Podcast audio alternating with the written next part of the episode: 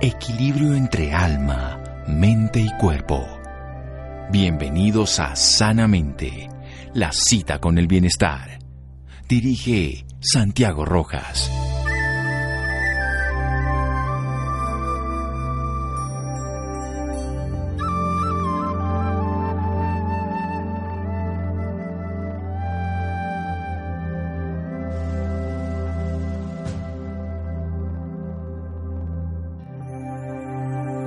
Estrés surge cuando hay excesivas demandas exteriores y tu organismo no alcanza a hacerles de frente. Bernardo Estamateus. Buenas noches, estamos en Sanamente de Caracol Radio, su programa de salud. Estresados, imagínense que los que le hablan de que no tengan estrés, los otros los médicos, les decimos no sean estresados y resulta que los médicos vivimos muy estresados. Cada vez vemos más tensión laboral por diferentes razones, las que ustedes quieran. Y las que ustedes quieran y no quieran, y las que crean o no crean, está afectando la salud del todo el gremio humano que trabaja en la salud pero también del ser humano común. La enfermedad del siglo XXI, algunos lo han dicho así, el síndrome general de adaptación, como lo diagnosticó un estudiante de medicina en el siglo pasado, Hans Selye, y como hoy en día lo vemos, tensión excesiva, sobrecarga por responsabilidad, incapacidad de adaptarnos, útil cuando vivíamos en la época en que nos perseguían entonces las fieras en la selva, pero que ahora lo hacemos cuando nos persiguen las, las culebras que les tenemos que pagar, cuando tenemos responsabilidad de llegar a trabajo, en fin. Roberto Vaquero, nuestro invitado de hoy, médico de la Universidad del Rosario, especialista en oftalmología, la misma desde hace más de 14 años ha venido ocupando cargos directivos en diferentes entidades gremiales de la medicina, entre las cuales están ASOSalud, Asociación Colombiana de Sociedades Científicas, expresidente de la Sociedad Colombiana de Oftalmología y presidente actual del Colegio Médico Colombiano, docente en el programa de posgrado de oftalmología de la Universidad Sanitas y es presidente del Comité de Ética Médica en Investigación de la Sociedad de Cirugía Ocular, comité avalado por el INVIMA para desarrollo de estudios científicos en seres humanos. Ya los últimos cinco años de trabajo logró que en abril de este año el Ministerio de Salud y Protección Social le adjudicara al colegio las funciones públicas delegadas de registro de profesionales, expedición de tarjetas profesionales, permisos especiales y demás. Bueno, felicitaciones. Doctor Roberto Vaquero, buenas noches y gracias por acompañarnos en Sanamente de Caracol Radio. No, con el mayor de los gustos, mil gracias por la invitación y pues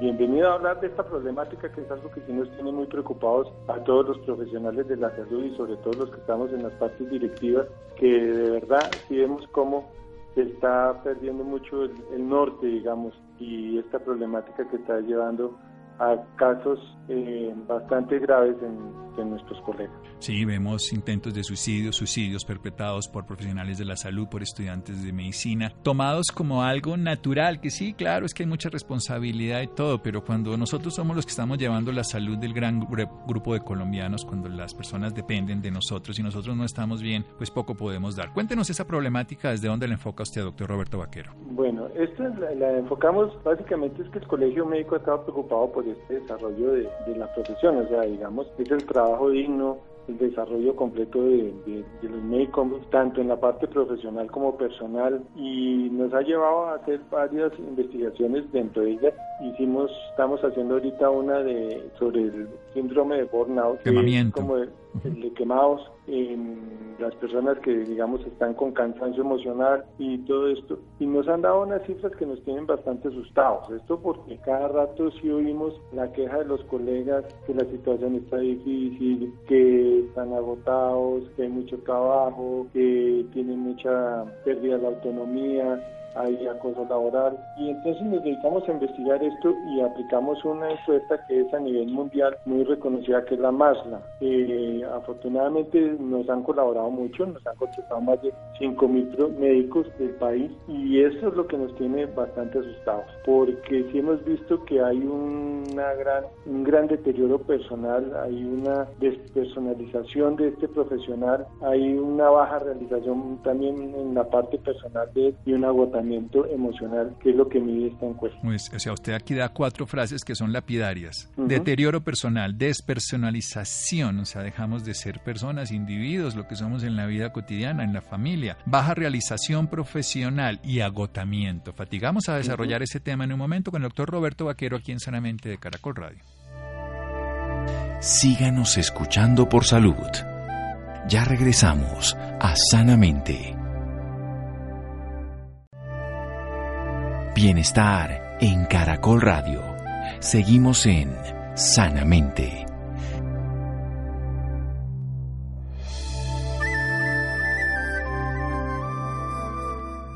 Seguimos en Sanamente de Caracol Radio. Roberto Vaquero, nuestro invitado de hoy, médico en la Universidad del Rosario, especialista en oftalmología en la misma. Desde hace 14 años ha venido ocupando cargos directivos en diferentes entidades gremiales de la medicina, entre las cuales están la SOSALUD, Asociación Colombiana de Sociedades Científicas. En este momento, él es además de ser docente del programa de posgrado de oftalmología en la Universidad Sanitas, es presidente del Comité de Ética Médica en Investigaciones de la Sociedad de Cirugía Ocular, comité avalado por el INVIMA. Estamos hablando sobre el estrés médico, una encuesta que se ha hecho en más de 5.000 colombianos, una encuesta internacional que nos permite a nosotros saber el estado de bienestar. La encuesta MASLA, que ha demostrado que en Colombia hay deterioro personal en la vida de los profesionales, profesional y personal, despersonalización, baja realización profesional y agotamiento. Siga hablando, doctor Roberto Vaquero. Bueno, pues todo esto venimos y cuando nos ponemos a hacer esta encuesta encontramos unas cifras que de verdad nos preocupan de ver las preguntas cuando ya las tomamos individualmente. Por ejemplo, eh, contestaciones como ya digamos no me interesa o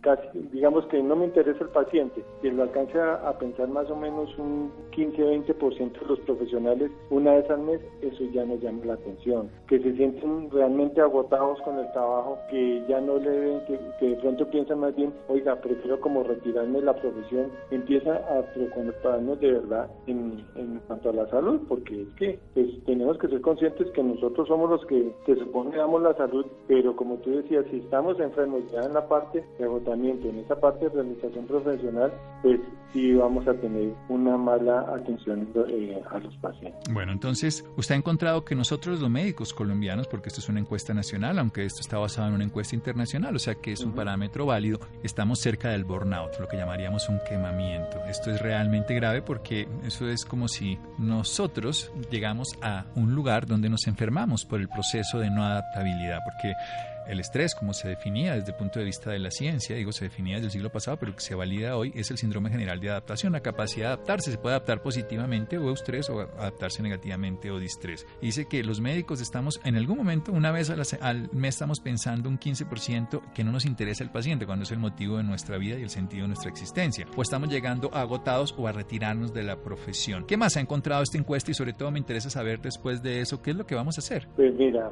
esta encuesta pues... Eh nos da unos niveles altos en, en lo que te decía al principio, de eso de la renuncia profesional, deterioro eh, de la parte personal, eh, deterioro también de la parte familiar, del entorno familiar, y todo eso pues llevado por la misma despersonalización, el agotamiento y todo eso. Esto se lo hemos mostrado al Ministerio de Salud, ellos eh, mostraron interés en este tipo de, de, de encuesta porque sí de algo hemos estado luchando es que de verdad no ha habido como una defensa del talento humano en el país, sobre todo en el recurso humano en salud. Por primera vez oímos a un ministro, en el ministro actual, de hablar que sí él tiene interés en el desarrollo del, recurso humano. Eh, primera vez que vi cuando eh, asesinaron a este pobre rural en, dolorosísimo, sí. tuitear diciendo que eso no podía ser como la primera vez que desde el mismo gobierno de verdad hay como algún interés en esto porque nunca lo habíamos sentido a pesar de estar solicitándolo y solicitando.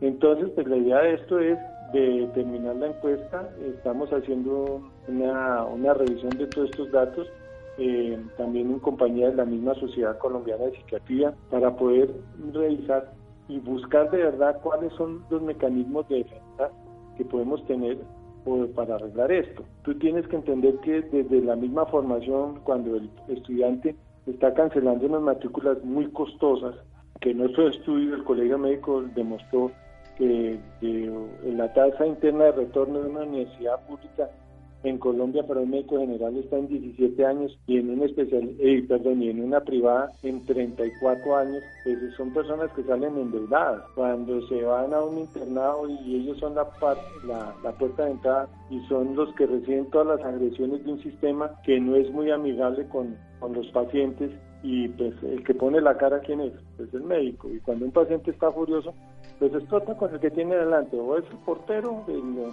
de la institución o es la secretaria o es el médico que tiene enfrente. Y por eso toda esa agresividad que ha habido con los profesionales últimamente y que cada día vemos que de verdad hacen que el profesional esté más preocupado por eh, todo este desarrollo y que no vea de verdad de una manera integra cómo de verdad era un desarrollo de la profesión, el desarrollo personal, de poder desarrollar todas sus aspiraciones como las debería poder desarrollar. Usted dice 17 años para que una persona que ha pagado en una universidad pública pueda tener una tasa de retorno en su profesión. O sea que vivió 17 años de los 6 que estudió, los 9 se hizo una especialidad, los 11 se hizo una subespecialidad, más el año rural 12.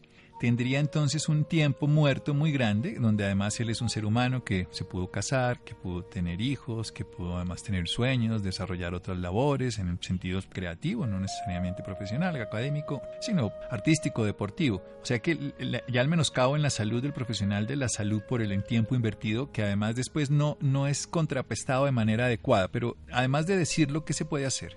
Pues esto es que de verdad haya una verdadera política de, por parte del Estado. Lo primero que nosotros, desde la parte gremial, lo que queremos es que de verdad nos unamos los, los profesionales y hablemos una misma, exijamos una misma digamos, respeto por la profesión, que nos devuelvan la autonomía de nuestro ejercicio, porque es una autonomía que es la base de una relación entre el médico y el paciente, pero que hoy es médico, paciente, juez, auditor, eh, jefe de la IPS, el dueño de la EPS, y que hace que no haya una verdadera relación médico-paciente en este momento, sino haya más bien es una relación comercial entre un equipo de salud y un, y un usuario, y que esto pues, despersonaliza todo lo que es la atención. Eh, también que el profesional entienda que debe defender sus derechos, que hay maneras en que uno puede eh, exigir que verdad esta autonomía en el ejercicio, que es que no solo que él pueda opinar, sino que de verdad pueda hacer lo que debe hacer por su paciente, pueda ordenar el examen que debe ordenar, pueda ordenar el tratamiento, pueda ordenar la interconsulta que necesita. Esta es la manera en que de verdad va a haber un desarrollo. Eso es lo que estamos tratando que el gobierno entienda. Estamos tratando de reunirnos también con el Ministerio del Trabajo, porque esto también va unido por esa parte laboral en donde vemos que los profesionales los contratan de una manera muchas veces ilegal, a unos precios decisorios que no se compadece con toda la responsabilidad que tiene profesional una responsabilidad que además es la vida humana, no es una responsabilidad menor, es la más importante. Lo más importante, la vida es la vida y defender los derechos de la autonomía del profesional para poder hacer un diagnóstico y un tratamiento equilibrado con las necesidades del sistema, pero sobre todo del paciente. Seguimos en un momento aquí en Sanamente Caracol Radio con el doctor Roberto Vaquero a propósito de una encuesta, una elaboración de 5.000 investigaciones, 5.000 encuestas de los médicos en Colombia. La investigación MASLA, donde esta encuesta determina que tenemos deterioro personal los médicos, despersonalización, baja realización profesional y agotamiento. Seguimos en Sanamente de Caracol Radio. Síganos escuchando por salud. Ya regresamos a Sanamente. Bienestar en Caracol Radio. Seguimos en Sanamente.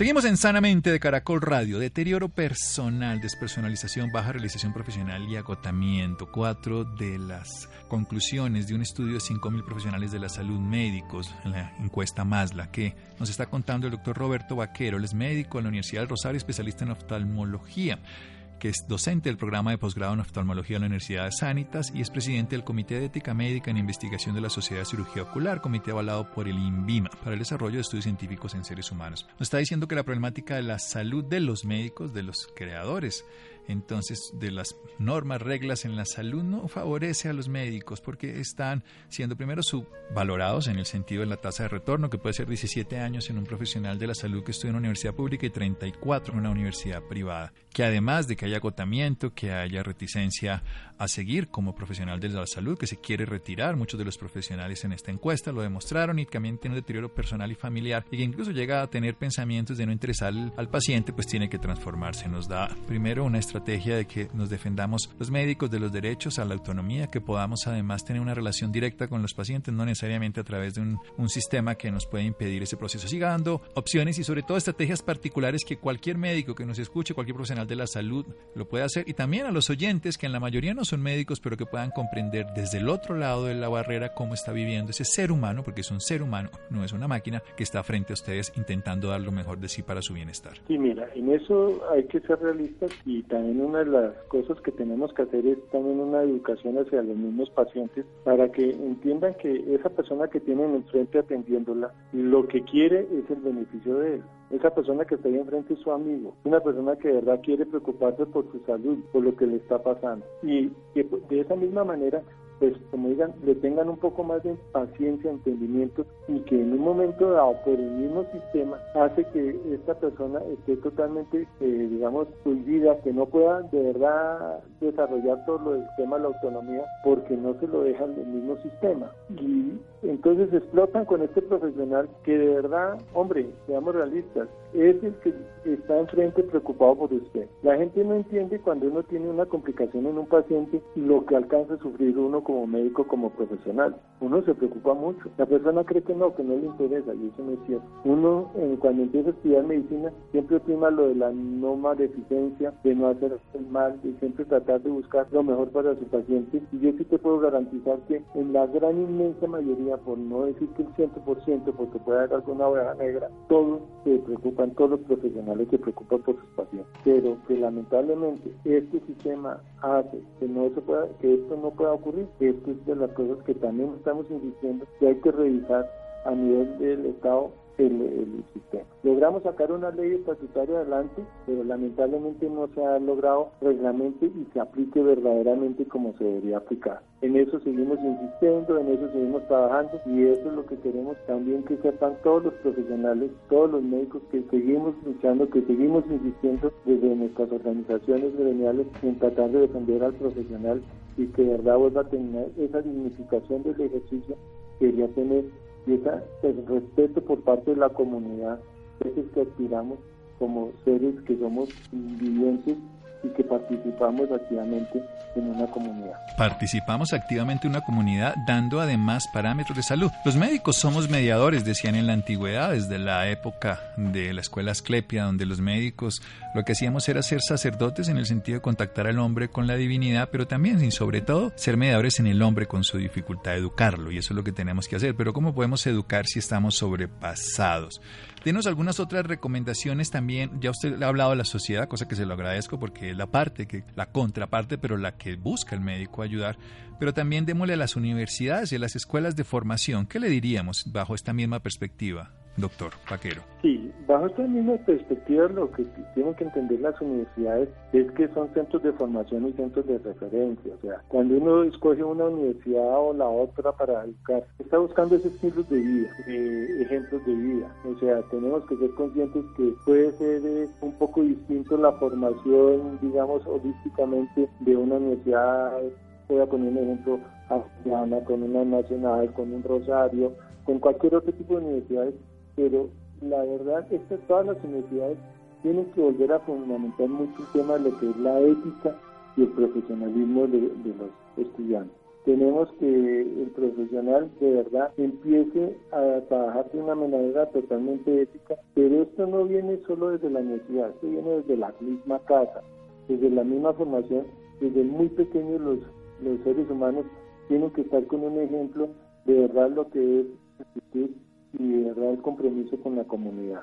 Entonces, lo que sí le pedimos a las universidades es que primero se pongan un poquito la mano en el corazón con respecto a los costos, porque siempre están bastante altos, claro que sabemos que este es un mercado, pero tenemos que ser realistas con la situación del país, que de verdad vean a sus estudiantes y les no solo en la parte científica, porque a veces uno se encuentra estudiantes formados muy bien científicamente, pero como digo, a veces son buenos científicos, pero malos seres humanos. Le falta más la sensibilidad, que es lo que siempre hemos defendido, que debe tener el médico en nuestro país, esa sensibilidad de ayuda, porque el médico de por sí tiene un sentido social muy grande. Y eso lo vemos desde el mismo momento vamos con alegría a hacer un rural, cuando nos vamos con alegría a llevar una salud a, las partes apartadas de nuestro país, buscando una solución para ello. Bueno, doctor, pasemos a otro capítulo importante y es que cada vez que uno hace un estudio, uno tiene que salir de esa duda de mal de muchos consuelo de tontos o cuál es la realidad en los sectores. Ya que usted habla que esta es una encuesta que se basa en un prototipo que es internacional, ¿cómo está la realidad de nuestros queridos colegas de otros países, si usted tiene conocimiento en la región y también en otros países que llamaríamos del primer mundo? Sí, mira, eh, tenemos referencias en varios sitios. Esto se ha aplicado en desde hace bastante tiempo. Por ejemplo, encontramos que en el mismo Estados Unidos hay en los últimos 35 años ha aumentado este síndrome de burnout, o sea, ha acrecentado de un 19 a un 30%. En un estudio que se hizo en, Barcelona, que tenemos de más de 800 médicos, eh, cuenta que un alto grado de agotamiento emocional en un 38%, una despersonalización casi un 24%, una baja realización personal en más de un 7%. Esto sí es, digamos, sí puede ser una endemia a nivel mundial, en donde se ve que los profesionales, sobre todo los que tenemos mucha interacción y, lo, y en un momento dado nos complementamos mucho con la persona con la que trabajamos, ya sea en nuestro caso los pacientes, sí hay una tendencia a ver este tipo de agotamiento. Pero, ¿cuál es la causa principal del agotamiento según la conclusión? Ya tenemos claro estos cuatro principios, veo que son en todos los países del mundo, con mayor o menor incidencia seguramente en unos que en otros, pero el agotamiento, que es además una queja compartida entre la humanidad, no solamente entre los profesionales de la salud. Estamos enfocando la vida de una manera diferente a la que debería ser, estamos con unas búsquedas que no tienen sentido. ¿Cuál es la realidad que está generando esto en los médicos? Por supuesto en la investigación, pero trasladémoslo a la sociedad que la está viviendo de una manera similar. Mira, en este momento, como te digo, esto lo estamos revisando con las mismas, eh, vamos a revisarlo con la Sociedad Colombiana de Psiquiatría eh, para ver, mm, digamos, sacar unas conclusiones grandes y verla desde el punto de vista de los especialistas en esto que es la psiquiatría, qué más podemos hacer. Lo que nosotros podemos desde aquí recomendar uno es uno que los profesionales de verdad tengan una dignificación en su ejercicio, que tengan una remuneración justa, que tengan unos contratos laborales que le permitan tener proyectos de vida, porque te pongo el ejemplo, si tú estás con un contrato y una prestación de servicio, que relativamente es ilegal en muchos sitios del país, pero lo hacen y lo siguen haciendo, tú no puedes tener proyectos de vida cuando no saben que en tres o seis meses te vas a, vas a seguir con el, con el empleo, cuando todo depende del gerente de una institución decida cambiarse o no porque llegó un amigo de él o porque decidió hacer un contrato con otra compañía y los, y los corren, porque eso tenemos esas quejas día a día aquí en el colegio médico en que vemos ese tipo de acoso, ese tipo de abuso hacia los profesionales. Entonces, mientras nosotros no nos preocupemos y el mismo Estado no se preocupe en, su, en recurso humano, en defenderlo, en que tenemos que ser conscientes que el recurso humano es el principal actor del sistema de salud del país porque es el que lo da. Porque hay una cosa que es innegable y es que en, en muchas profesiones puedes tú hacer una especialización y de pronto puedes adquirir bastantes conocimientos, digamos en administración, digamos en finanzas, digamos en muchas cosas. No estoy diciendo que se va a reemplazar a un economista o a un administrador, pero sí se pueden obtener bastantes conocimientos. Pero el único que de verdad puede hacer la medicina es el médico. Aquel que estudió durante mínimo siete años para ser médico general y después pudo hacer una especialización y una subespecialización que le va a conllevar unos cinco años más, más o menos, de estudios para poder entrar a una, a una digamos, a un mercado laboral a tratar de recuperar todo lo que ha invertido. Eso lo tiene que entender el gobierno, eso lo tiene que entender la sociedad, eso también lo tenemos que entender nosotros mismos, los profesionales, para tener en un momento dado un poco de paciencia saber que eso es lo que nos espera, pero también buscar una realización de todos los profesionales para que de verdad puedan llevar una vida digna. Que esto no solo es dinero, esto es, eh, es eh, bienestar, es tener eh, seguridad social, es tener descanso, es poder actualizar. Pues, tú mismo sabes, nosotros los, los médicos somos los que más tenemos que estar actualizándonos día a día en todas las nuevas tecnologías, en todos los nuevos tratamientos en todos los nuevos diagnósticos que hay. Claro, y eso es afortunadamente un regalo que me da la vida en estos programas. Pero pasemos también al recurso humano, como usted lo dice, como el principal componente del sistema de salud en cualquier lugar del mundo. Y el recurso humano médico no solamente estado por el profesional graduado en medicina, sino también por el de enfermería, por los psicólogos, los trabajadores sociales, todas las terapias ocupacionales, terapia física, rehabilitación, en fin. También hay que incluirlos en esta propuesta. Ellos son parte esencial del equipo de salud, todas las personas que de alguna u otra manera están responsablemente decididas a ayudar a los pacientes. Totalmente de acuerdo contigo con esa apreciación. Eso es lo más cierto del mundo. Una de las cosas que siempre hemos insistido es que eh, los problemas del sistema de salud hay que desmedicalizarlos. No solo somos los médicos los que manejamos todo el sistema. El sistema de salud, todos los profesionales de la salud, que en Colombia son alrededor de unas 12 profesiones que tienen que ver con la salud. Entonces, en eso sí es cierto.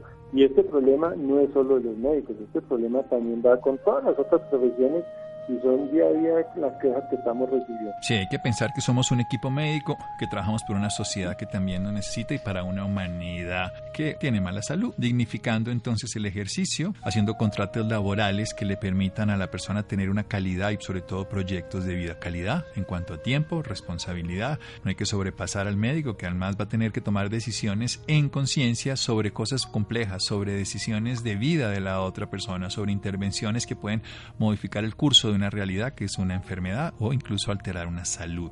Y por supuesto la remuneración justa dentro de un recurso humano que lo esencial es que es el componente más importante del sistema de salud, pensando en un cuerpo integrado, donde está el médico, la enfermera, los trabajadores sociales, psicólogos, bacteriólogos, todos los que participen en el esquema de salud, instrumentadoras en cirugía, en fin, la lista sería infinita, técnicos de rayos X, las personas que colaboran, facilitadores, todo un equipo que acompaña a un profesional de la salud para que todos tengamos buena salud.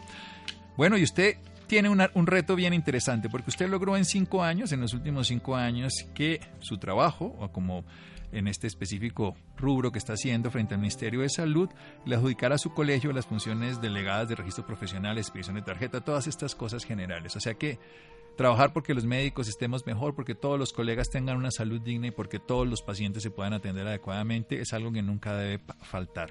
¿Dónde podemos saber más al respecto, doctor Roberto Vaquero, y tener más información o tener contacto con usted si a alguien le interesa a través de redes sociales, un teléfono, lo que usted considere? Sí, mira, eso lo tenemos todos. La manera más fácil es por la misma página del Colegio Médico Colombiano, sí.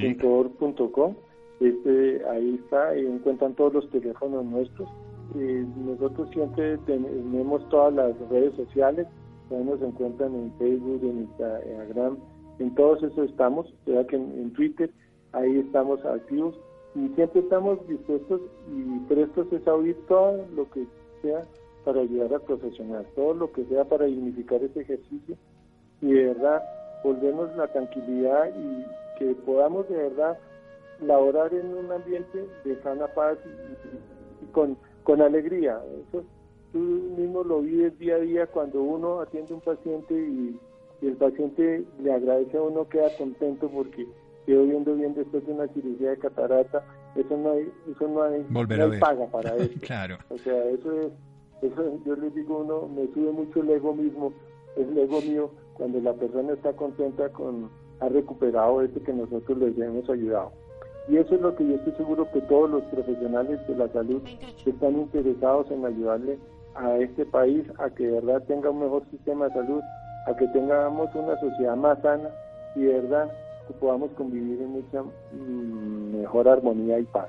Eso es cierto, doctor Roberto. Los médicos gozamos y sufrimos lo que le pasa al paciente y eso es porque somos seres humanos. Los interesados entonces www.colegiomédicocolombiano.org.co o a través de cualquier red social donde encuentren Colegio Médico Colombiano. Estuvimos hablando con Roberto Vaquero, presidente actual del Colegio Médico Colombiano, médico oftalmólogo, a propósito de que hay una gran condición alterada en el estrés y en la salud general del gremio médico y de todas las personas que participamos en buscar la salud de los colombianos en este caso, aunque también es un proceso mundial. Doctor Vaquero, es un honor haberlo tenido por acá y muchísimas gracias. No, con el mayor de los gustos, muchas saludos a todos y de verdad que tengamos fe que esto podemos mejorarlo, si de verdad estamos todos trabajando juntos y unidos y que de verdad es lo que necesitamos por el bien de todo nuestro país. A todos nos sirve, a todos nos conviene. Seguimos en Sanamente de Caracol Radio. Muchas gracias. Síganos escuchando por salud. Ya regresamos a Sanamente. Bienestar en Caracol Radio. Seguimos en Sanamente.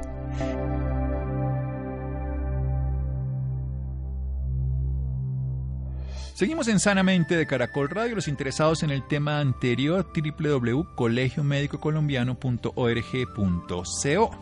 Bien, de acuerdo a la Asociación Médica Mundial, el cannabis medicinal se refiere al uso de cannabis y sus componentes naturales o sintéticos para tratar enfermedades o aliviar los síntomas de algunas patologías como el dolor crónico, esclerosis múltiple, náuseas, vómitos, que pueden ser inducidos en el caso de los pacientes que reciben quimioterapia, epilepsia y algunos otros tipos de trastornos. Estefanía, buenas noches. Buenas noches Santiago para usted y para todas las personas que nos escuchan a esta hora. Se estima que cerca del 18% de los pacientes con cáncer consumen cannabis para contrarrestar los efectos secundarios de la quimioterapia. Sin embargo, en muchas ocasiones estos no le cuentan al médico que están consumiendo cannabis y se automedican, exponiéndose a consumir un producto de mala calidad. Para hablarnos más sobre este tema, esta noche nos acompaña la doctora Ana Valencia, quien es anestesióloga de la Sociedad Colombiana de Anestesiología y Reanimación, SCARE e investigadora del cannabis medicinal. Doctora Ana Valencia, muy buenas noches y bienvenida Sanamente.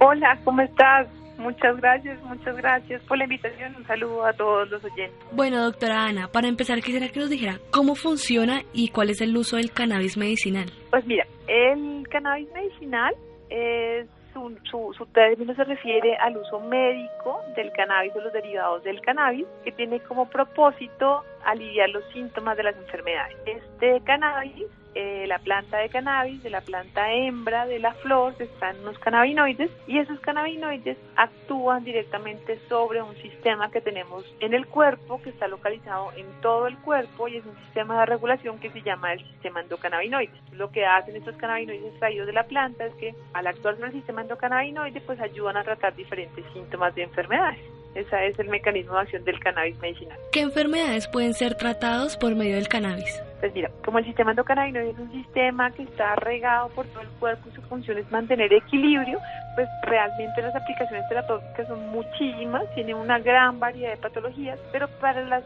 cuales el cannabis tiene evidencia científica son náuseas y vómito por quimioterapia, dolor crónico, espasticidad por esclerosis múltiple y epilepsia de difícil manejo como el síndrome de Dravet o el síndrome de Lennox-Gastaut. Hay otras muchas patologías que dependiendo del tipo de cannabinoide, de la vía de administración y del cannabis son susceptibles de tratamiento con cannabis, pero pues se encuentran en este momento en estudios. ¿Y existen algunas restricciones para poder consumir cannabis? Sí, mira, el cannabis medicinal, lo primero es que el cannabis medicinal debe ser formulado por un médico y debe tener seguimiento médico, pues porque actúa sobre un sistema que es un sistema muy importante de regulación.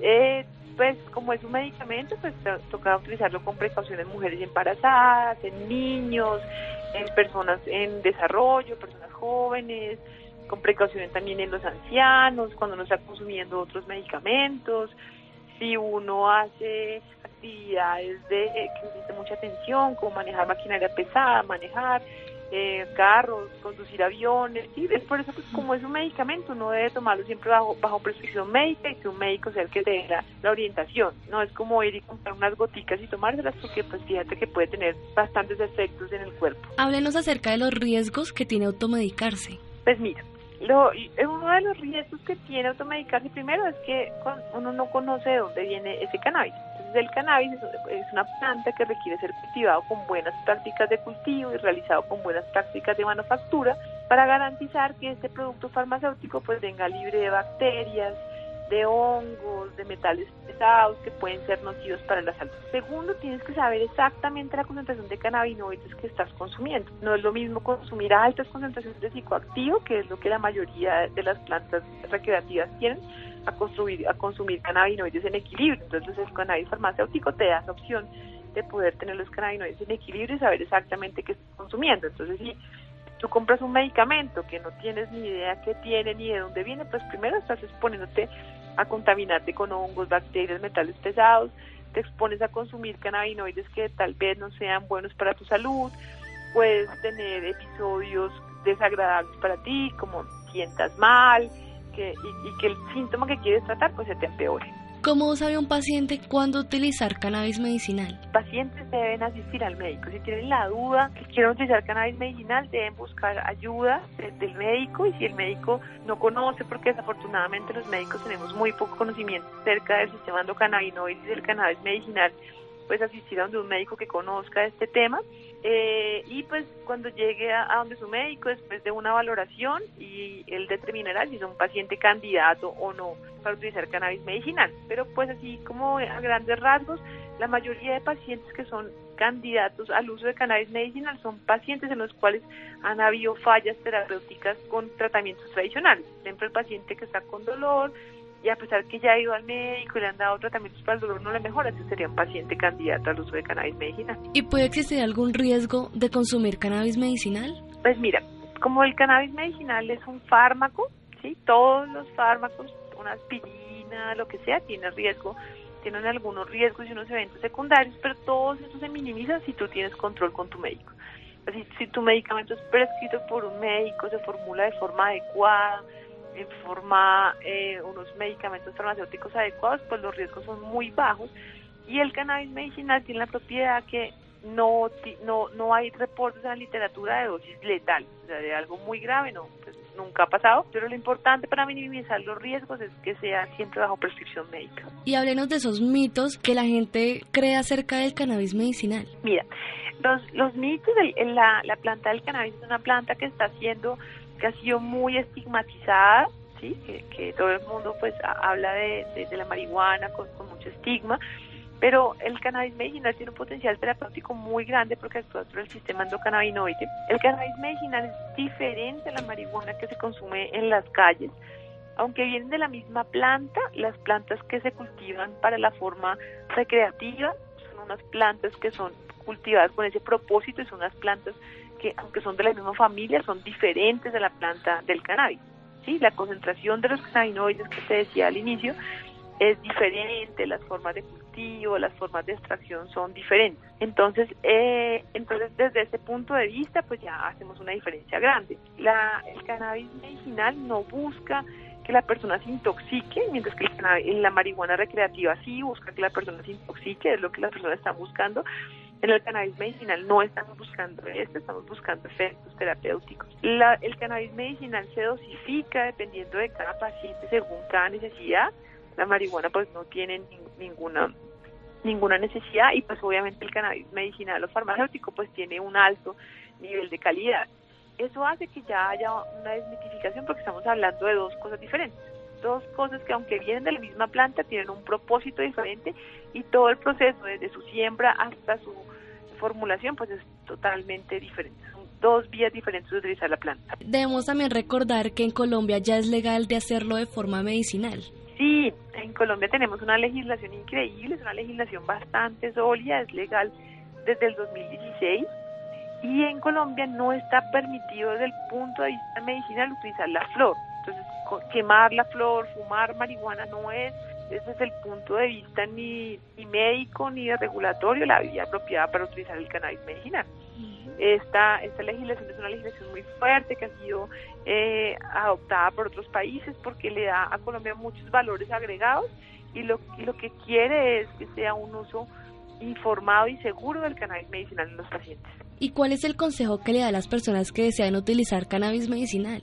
Mira, el cannabis medicinal tiene un potencial terapéutico increíble, tiene unas indicaciones claras, el cannabis medicinal no es para todo el mundo, debe ser formulado por un médico y las personas que adquieren el cannabis medicinal deben estar seguras que es un medicamento que está bien hecho. Le digo a los pacientes, ¿usted le compraría a su hijo el antiepiléptico en una plaza de mercado? Seguramente no. Pensemos igual en el cannabis medicinal, es un medicamento que afecta todo el cuerpo y uno debe buscar medicamentos que sean seguros y prescritos bajo forma segura para no tener efectos nocivos en la salud. Y ya para terminar, las personas que estén interesadas, ¿dónde pueden encontrar más información? En este momento el cannabis medicinal, aunque es legal, no no hay todavía cannabis legal en el mercado, ya que la regulación ha sido es una regulación, como te decía, muy fuerte y, pues ya, ya la, la industria farmacéutica del cannabis está saliendo adelante. Esperamos que aquí en los, últimos, los próximos seis meses ya haya cannabis medicinal.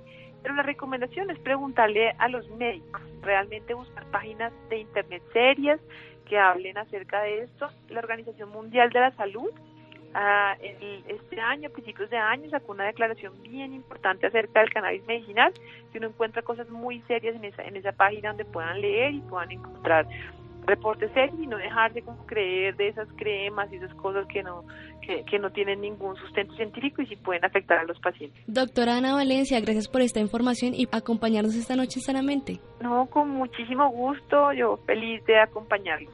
Gracias Estefanía, llegamos al final de Sanamente. Gracias a Laura, a Ricardo Bedoya, a Jonathan, a Jessy Rodríguez. Quédense con una voz en el camino con Ley Martin. Caracol piensa en ti. Buenas noches.